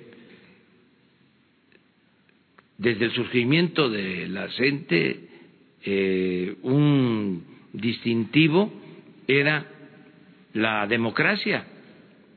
O sea, es la coordinadora democrática. Y la palabra democracia, pues este, como su nombre lo indica, ¿no? Demos es pueblo, Kratos es poder. La democracia es el poder del pueblo, la decisión del pueblo. Entonces, este, no se puede ser democrático, es como si la Suprema Corte eh, no resolviera las cosas con justicia, pues no sería Suprema Corte de Justicia, podría ser la Suprema Corte del Derecho o cosa por el estilo, pero no de justicia. Entonces, una organización que se dice democrática y que no aplica procedimientos democráticos, pues no es democrática. Entonces, eh, que se aclare este asunto. si se consultó a los maestros, si hubo una asamblea y si se decidieron que iban a quitar el plantón y no lo quitan, entonces, ¿qué tienen que ver ellos con este otro grupo? Por lo que eh, a nosotros corresponde, estamos abiertos al diálogo siempre, eh, hemos hecho todo para satisfacer las peticiones, se les entregaron sus apoyos, que incluso eh, tienen que ver con eh, obligaciones del gobierno del Estado. Nosotros ayudamos al gobierno del Estado transfiriéndoles recursos, adelantándoles participaciones federales. Y tengo entendido de que ya se les pagó a los maestros. Sin embargo, continuaron con esto. Entonces, eh, yo vuelvo a hacerles un exhorto, un llamamiento de que liberen las vías y también informarles que hace dos días tomamos la decisión de presentar una denuncia, una queja ante la Comisión Nacional de Derechos Humanos. Eh, le instruí al consejero jurídico de que presentara ante la Comisión de Derechos Humanos una queja por violación a derechos humanos para que la Comisión de Derechos Humanos este recomiende lo que deba de hacerse. Descartada la intervención de la Policía Federal. Porque no queremos utilizar eh, la fuerza porque eh, esas actitudes muchas veces tienen que ver con posturas eh, conservadoras eh, de izquierda. O sea, así como hay un conservadurismo de derecha, hay un conservadurismo de izquierda. Sí. es cuando los extremos se tocan. y en apariencia son muy radicales, pero de verdad son conservadores, son los que no quieren que haya cambios o los que se dedican nada más a analizar la realidad pero no quieren transformarla. ¿Esta queja se presentó contra los líderes o contra los que están bloqueando? Contra quien resulte responsable y que la comisión este, dé una recomendación, porque hay la costumbre, o había la costumbre, de que siempre la queja era a la autoridad. Y ahora lo que se va a hacer en estos casos es que vamos a pedir a la Comisión Nacional de Derechos Humanos, la Comisión Nacional de Derechos Humanos, que nos recomiende. O sea, ¿qué se hace en estos casos? Para no usar la fuerza. Lo de la... Para lo de la lo de las estancias infantiles rápidamente y no hay una denuncia como tal penal. Hoy no se ha presentado una denuncia en la Fiscalía General con el tema CENTE, ¿verdad? Eso todavía no, más que la recomendación. Sí, hay eh, denuncias que hicieron particulares, pero nosotros no, porque parte de la estrategia de eh, estos grupos de derecha, disfrazados de izquierda, eh, es que puedan tener eh, la excusa de que se están enfrentando a un gobierno represor. Pues no, no, no somos represores. Este, y hay grupos que eh, se dicen de izquierda y nunca han estado con nuestro movimiento al contrario, han estado en contra de nuestro movimiento, llamando a votar en contra de nosotros o a no votar. Esa es la historia reciente. Y es eh, hasta em, extraño, raro, em, no voy a decir sospechoso, porque que mientras estuvieron gobernando los em, conservadores, no habían estas cosas. Ahora llegamos nosotros y empiezan a querernos este, emplazar, pero se portaron más que bien. Hasta se les podía poner estrellita mediante durante el tiempo que gobernó el conservadurismo, que destruyeron al país y nunca dijeron nada. Y ahora llevamos un poco más de dos meses y ahí los tenemos ya. Entonces, Eh, son momentos de definiciones. Y fuera máscaras. O sea, que cada quien asuma su responsabilidad. Ah, en cuanto a las este, estancias, ya se acordó, se van a entregar los apoyos de manera directa a los padres de familia de los niños. Y los padres de familia que van a tener el recurso van a decidir si quieren que sus hijos estén en esas estancias infantiles. Es una decisión libre, pero no queremos nosotros, entre otras cosas, cargar con la responsabilidad de la inseguridad y de riesgos de los niños. Eso me preocupa mucho.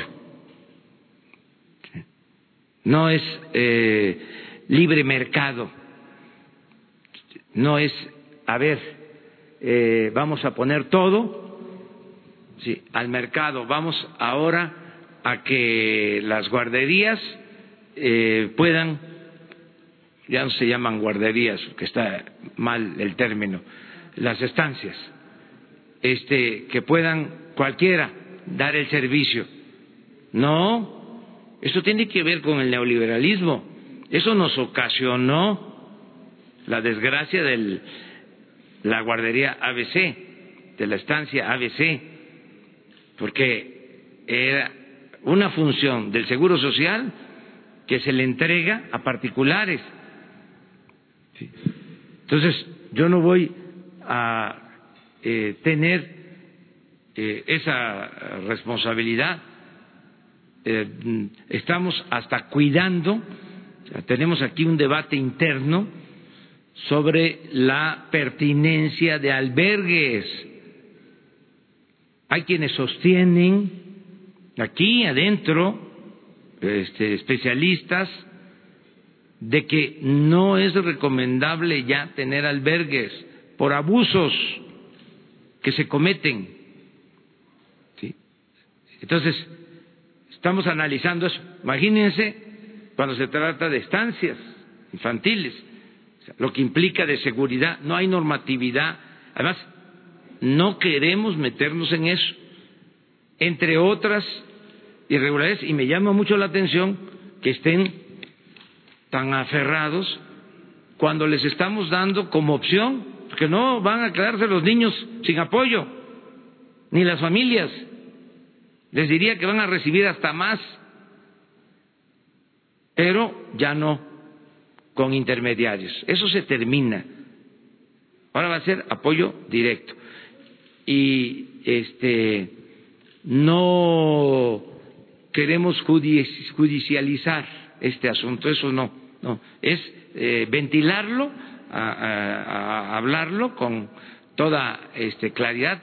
Muchos padres, por eso qué bien que me lo preguntan, piensan que se van a quitar las estancias infantiles, que ellos ya no van a tener posibilidad de eh, dejar eh, a sus niños mientras van a trabajar. No, eso va a continuar. Además, ellos van a recibir el apoyo ellos van a decidir si quiero seguir aportando a esta estancia infantil y entrego yo mi recurso.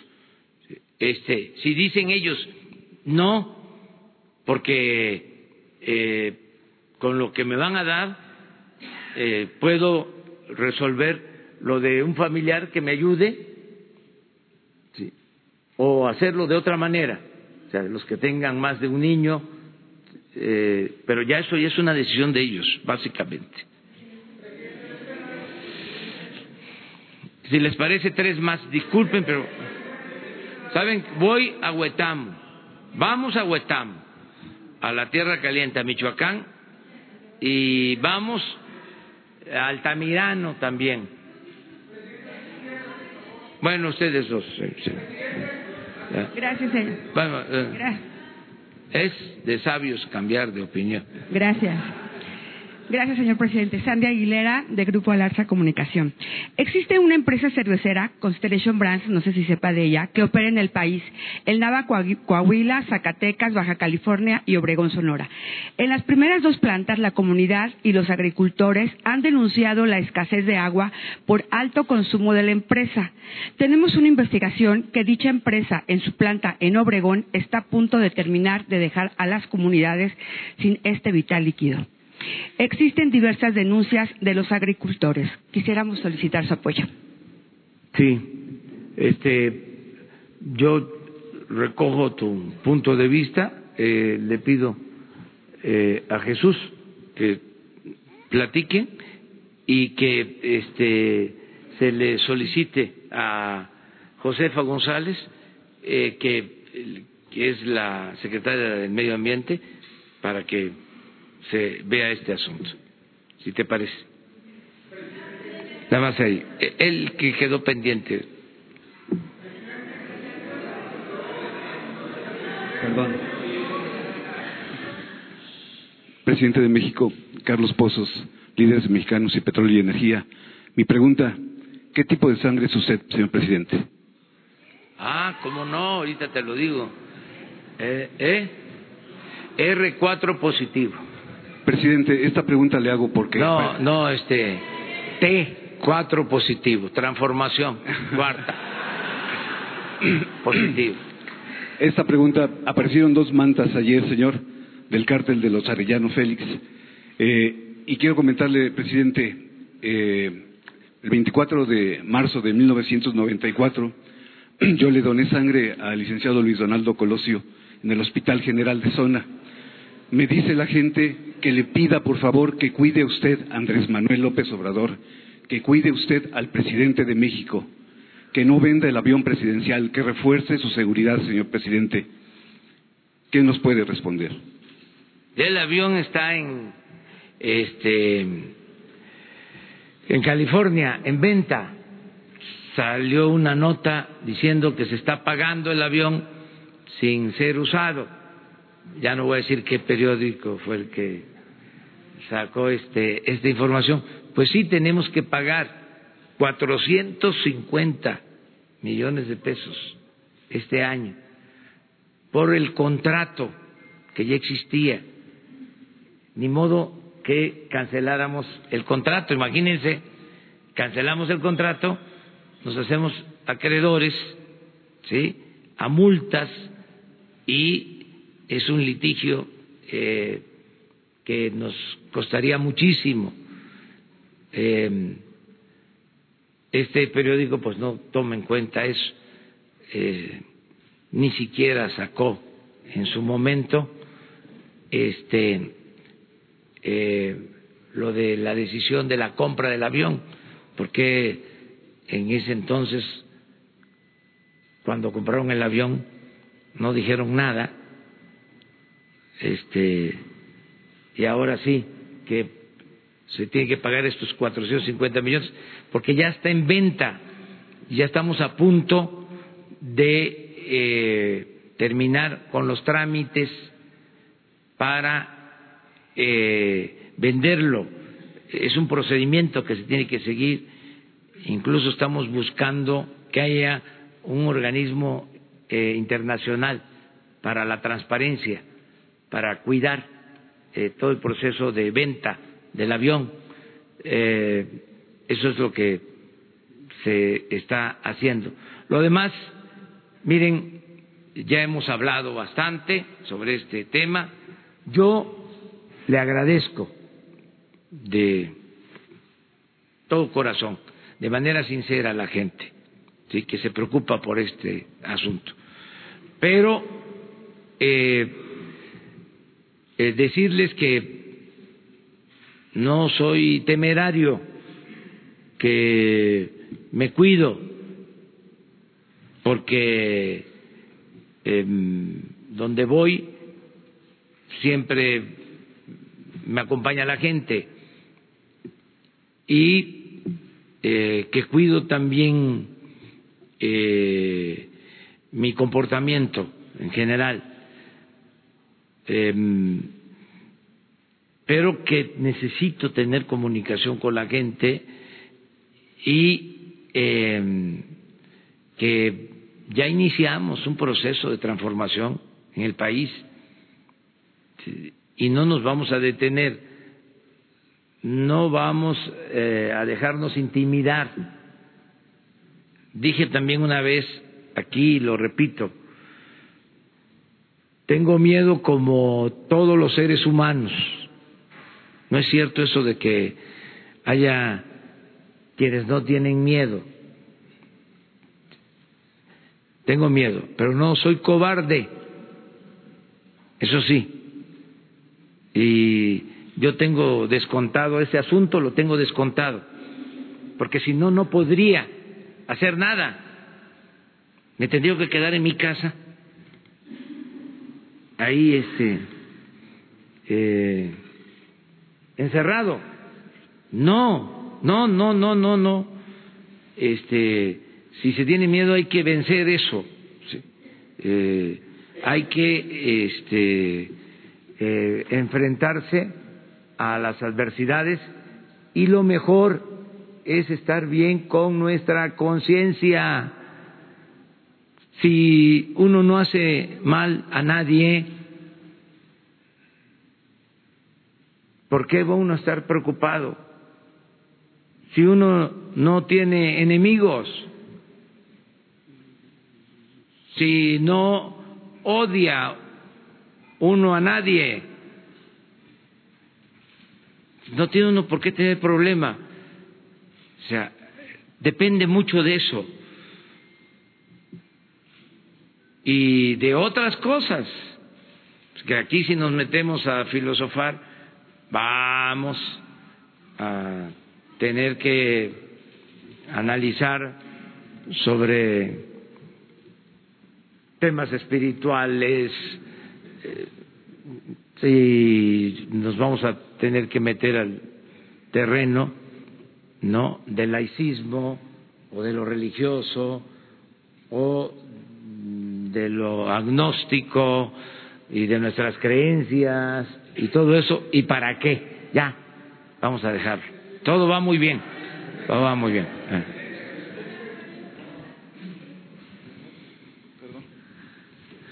Buenos días, señor presidente. Vicente Serrano de Sin Censura desde Chicago. Si me permite, hace unos días usted dijo que el pueblo se cansa de tanta pinche tranza. Y déjeme poner el tema de los migrantes también. El tema de los mexicanos en Estados Unidos también se cansan de la simulación como la del sexenio pasado, porque el, migrante está abandonado en Estados Unidos. Se cansa de las Josefinas Vázquez Mota y de Juntos Podemos, se cansa del maltrato que muchas veces reportan en los consulados. ¿Podría hablar de cuál es la prioridad en términos de mexicanos en Estados Unidos de su gobierno? Y en ese sentido también he estado presente en las conferencias en donde habla de los programas sociales, pero no se ha especificado si el mexicano que regresa para aportarle, que vuelve a soñar con aportar a México, también va a ser incluido en estos programas sociales si los hijos de los migrantes, que muchas veces son deportados, pueden formar parte de los programas de pasantía. Y en ese sentido del migrante que sufre el embate de Donald Trump y su gobierno allá en Estados Unidos, le propongo que haga una reflexión. No se le pasó la mano, con mucho respeto, señor presidente, al decir que Donald Trump ha sido amigable cuando allá están con el Jesús en la boca tantas personas perseguidas, y las deportaciones no se han detenido. Muchas gracias, señor presidente. Es un tema importantísimo el que planteas, pero en el fondo lo mejor es eh, no eh, calificar a unos o a otros.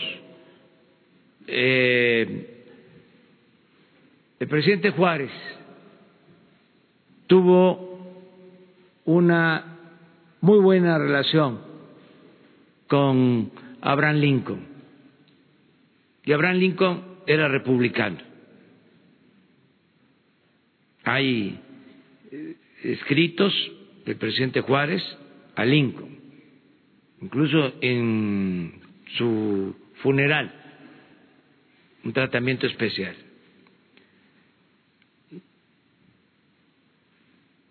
El presidente que tomó la decisión de invadir a México era un demócrata. Ya nada más porque estamos en estos temas, yo ya no debería de meterme, pero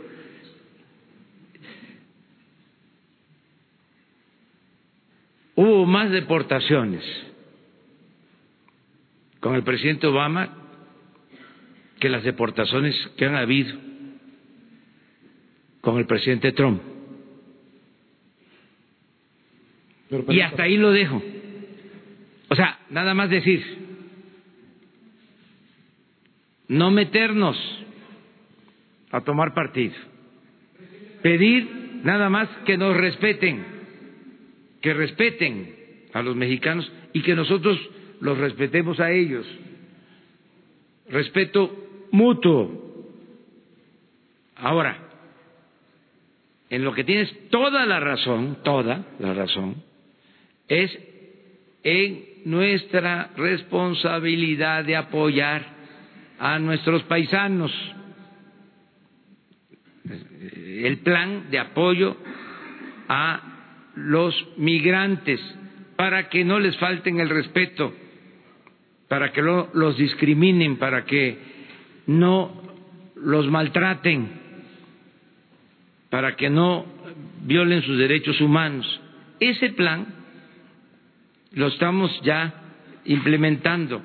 Voy a pedirle a Marcelo Ebrat que lo presente por lo que tú me estás planteando y por nuestros paisanos migrantes. Decirles, no están solos. Cuando hablo de Venezuela, de que estamos participando en esto, y estoy eh, también señalando de que tenemos otras prioridades, una de esas prioridades, yo diría, la principal es la protección de nuestros paisanos que por necesidad se han ido a buscarse la vida a Estados Unidos.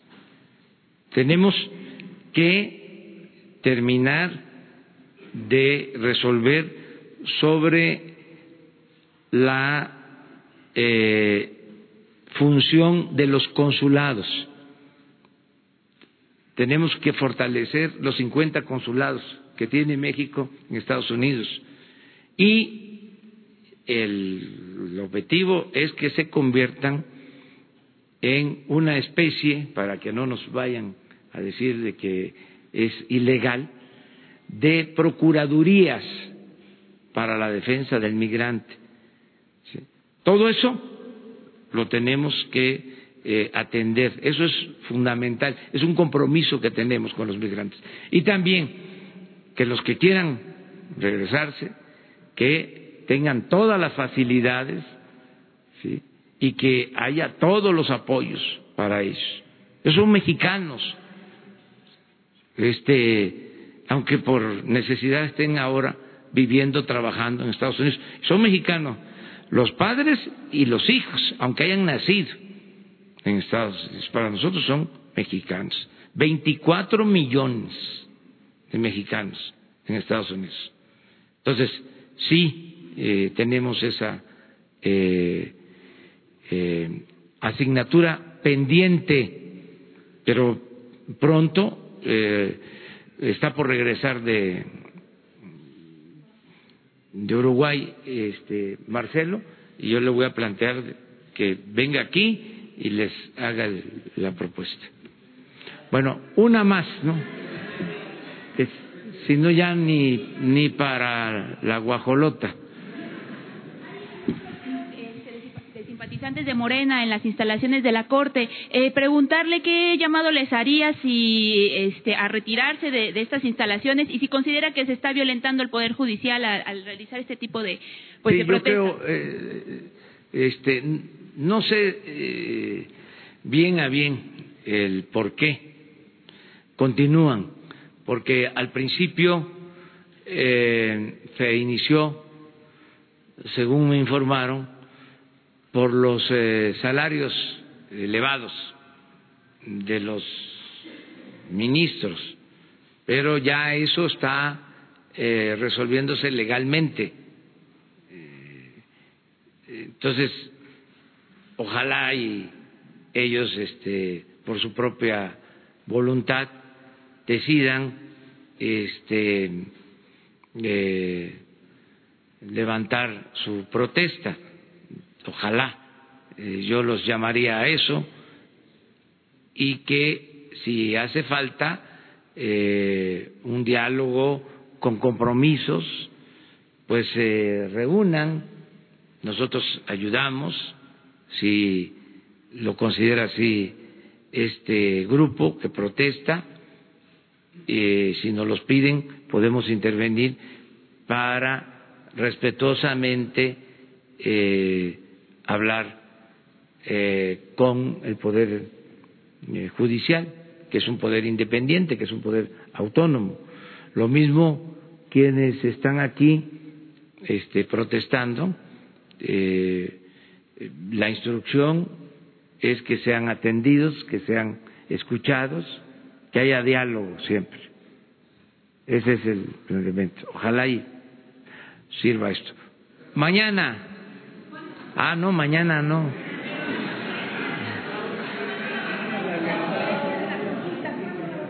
¿Mande? consulta, ¿cuándo la va a hacer?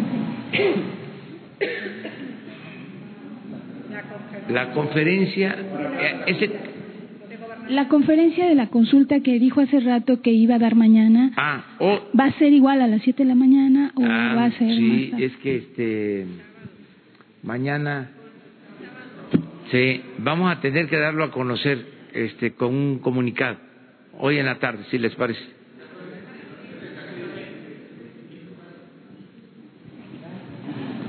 Sí. Este, yo ahorita aprovechando que está aquí eh, uno de sus delegados federales, eh, algunos de ellos eh, no han presentado su, su declaración patrimonial. Hay tres casos de delegados federales que no la han presentado. Hay casos que tienen información incompleta, son alrededor de 12, y otros ocho casos que tienen eh, oculta la información patrimonial y de conflicto de interés. Quisiera saber si con ellos va a aplicar también esta regla de si no transparentan, no trabajan en el gobierno. Es para todos. ¿Y hasta cuándo tendrían de fecha límite para que presenten ya sus declaraciones completas? Quienes no las han hecho públicas las hagan públicas y que ya puedan estar. Pues hoy me entero bien, porque eh, hablé precisamente con la secretaria de la Función Pública para ya no dar motivo a malas interpretaciones, que ya no tenga Jesús que está aquí compareciendo. Este, Y- y y ya le instruí de que oprime un botón y que se dé a conocer todo. Y retomando el tema de las estancias. También para que no le echen la culpa a la secretaria de la Función Pública, fue una instrucción que ya di. Digo, no, no ustedes, sino que si hay algún servidor público que eh, haya planteado que no iba a dar a conocer eh, bienes y demás, este, como ya hubo el compromiso de que todos iban a cumplir, ya ayer di la instrucción de que se hacen públicos todos los informes. Y retomando el tema de las estancias, su compromiso 3 de los 100 que leyó en el Zócalo decía, se mantendrán las estancias infantiles de la antigua Secretaría de Desarrollo Social y se regularizarán los CENDIS promovidos por el Partido del Trabajo. Ambos programas tendrán recursos garantizados en el presupuesto y pasarán a formar parte de las Secretarías de Bienestar y de, de Educación Pública. Quisiera saber Los dos si esto ya están se está cumplidos. incumpliendo. Los dos com- compromisos cumplidos. Se Es mantienen no- las estancias, nada más que cambia el procedimiento.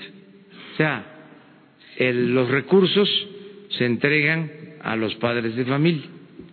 ¿Y los establecimientos qué va a pasar con ellos? ¿Van a cerrarse? Es que ¿O qué mecanismos no hay establecimientos públicos, son particulares. O sea, eso va a depender de las madres, de los padres, ¿sí? si ellos dicen el servicio que me han estado prestando me satisface, ¿sí? este, me siento seguro o segura de que mi niño esté ahí, ¿sí? Mm, eh, lo entretienen, este, le enseñan, lo eh, cuidan, adelante. Es, es lo mismo, nada más que el dinero no se le entrega a la estancia, se le da a la gente y van a recibir más y todo lo que se requiera, no hay límite en cuanto a eso. Es que en el censo encontramos, no me gusta usar la palabra, pues, bueno, niños que estaban de más. ¿Sí? ¿Me explico? ¿Ya tienen O sea, detectados los casos? O sea, ¿va a sí, presentarse sí, un sí, informe sí. Se está haciendo, es un censo. Sí. Y, y, y es entrevista padre por padre, casa por casa. O sea, no es eh, una disposición autoritaria, sino eh, primero es lo de la seguridad, más que nada. O sea, porque me llamó la atención, los mismos que impulsaron lo de las guarderías estas, este, subrogadas del seguro, la misma organización, pues que no la voy a mencionar, este, impulsa lo de las estancias. Y yo no tenía la información completa, eh, a pesar de que recorro el país y todo, pero empecé a notar pues, mantas bien hechas. Uno sabe bien cuándo es una protesta auténtica y cuándo está bien organizada. Este, cuando es espontánea, ¿no? ¿Tiene el nombre de la organización? ¿Mande? ¿Tiene el nombre de la organización? No, no me voy a meter en eso. No, no, no, no. Ya, ya hablé. No, nada más es eso. Pero decirles que se va a seguir apoyando. Y en el caso de los ENDIS, ya está. Es exactamente lo mismo. Además, ya no hay dinero para la organización que tenían los ENDIS. Eh, qué bien que me preguntas eso, porque esa organización estaba muy cercana, sigue estando muy cercana a nosotros. Bueno, aún siendo tan cercana, ya no se van a entregar los fondos a la organización. Es la Secretaría de Educación Pública. Me refiero a lo de los ENDIS. O sea, y en el caso de, de las estancias, es la Secretaría de Bienestar la encargada para eso. Eh, eh, qué bien que tratamos el tema porque ayuda a informar. Y otra cosa, dice ayer un acuerdo del Senado, yo respeto ¿no? el acuerdo del Senado, este, de que se le dé el mismo presupuesto. ¿Y qué tal que podamos hacer más con menos? A ver, le digo a los senadores, ¿sí? Porque yo en esto, este, pues soy cicatero, ¿eh? En lo que se tiene que ver con el manejo del dinero, del presupuesto, que es dinero del pueblo. Soy